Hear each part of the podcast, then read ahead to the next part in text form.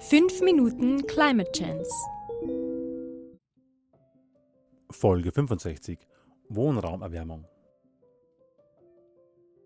Ah, ich sehe, du hast wieder deinen Kassettenrekorder mit. Heißt das, du warst für uns wieder auf der Jagd nach coolen Interviewgästen? Oh ja, ich sag nur so viel. Folge 65, Klima, äh, nee, Wohnraumerwärmung.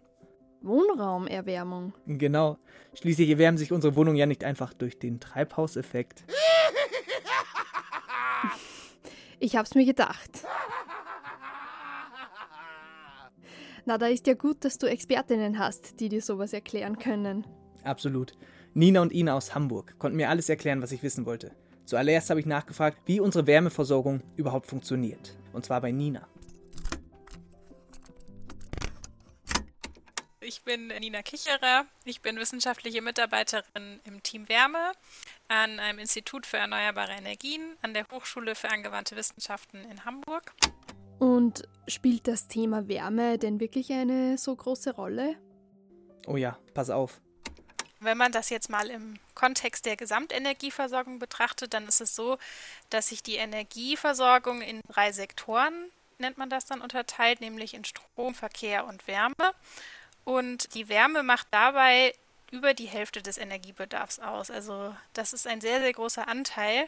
Und trotzdem denken viele Leute immer nur an Strom, wenn man Energiewende sagt. Und das ist eben ein Problem, weil wir uns eben auch die Wärme angucken müssen. Um uns zu überlegen, wie wir auch die erneuerbarer machen können. Also kommt unsere Wärmeversorgung bisher aus der Verbrennung fossiler Energieträger. Richtig. Und dabei hat den größten Anteil fossiles Erdgas. Das heißt, wir verbrennen fossile Brennstoffe entweder direkt vor Ort im Haus in so Heizkesseln oder eben in großen Kraftwerken, die dann an die Wärmenetze angeschlossen sind und die Wärme in die Häuser leiten. Und so gewinnen wir heute hauptsächlich unsere Wärme. Ah, interessant.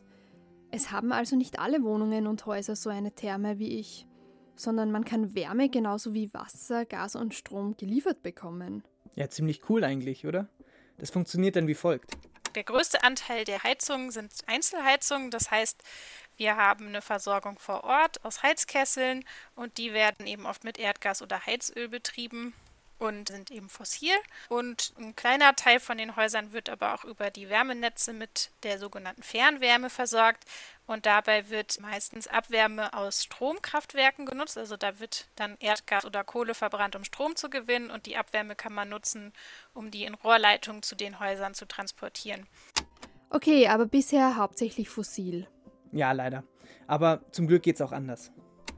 Es gibt natürlich auch erneuerbare äh, Wärmeerzeuger, die aber eben nicht so oft genutzt werden. Also zum Beispiel kann man die Sonnenwärme nutzen in Solarthermieanlagen oder die Wärme im Erdboden in Geothermieanlagen oder auch Biomasse verbrennen, zum Beispiel Altholz.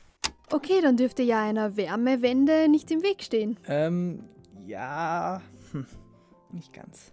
Wie schon gesagt, ist der Anteil von den Erneuerbaren in der Wärmeerzeugung sehr, sehr gering.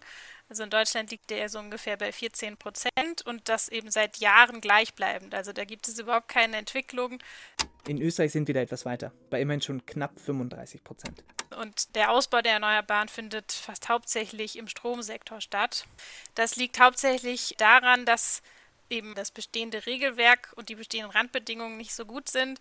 Also es gibt in Neubauten zum Beispiel in Deutschland zwar Vorschriften für einen Mindestanteil an erneuerbarer Wärme, also das gibt es eben nur für Neubauten und nicht für Bestandsgebäude und die meisten Gebäude sind aber eben bestehende Gebäude, also die stehen schon und für die gibt es so einen Mindestanteil nicht.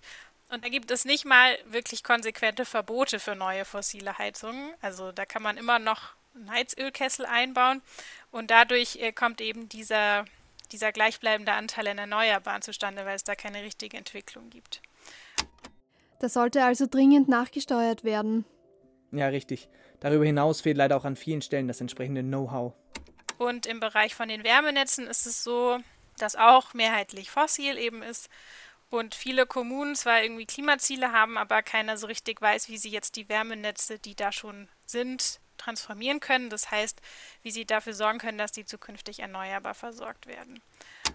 Und genau deswegen beschäftigen sich unsere beiden Expertinnen damit, wie bei den Wärmenetzen eine konsequente Umstellung gelingen kann.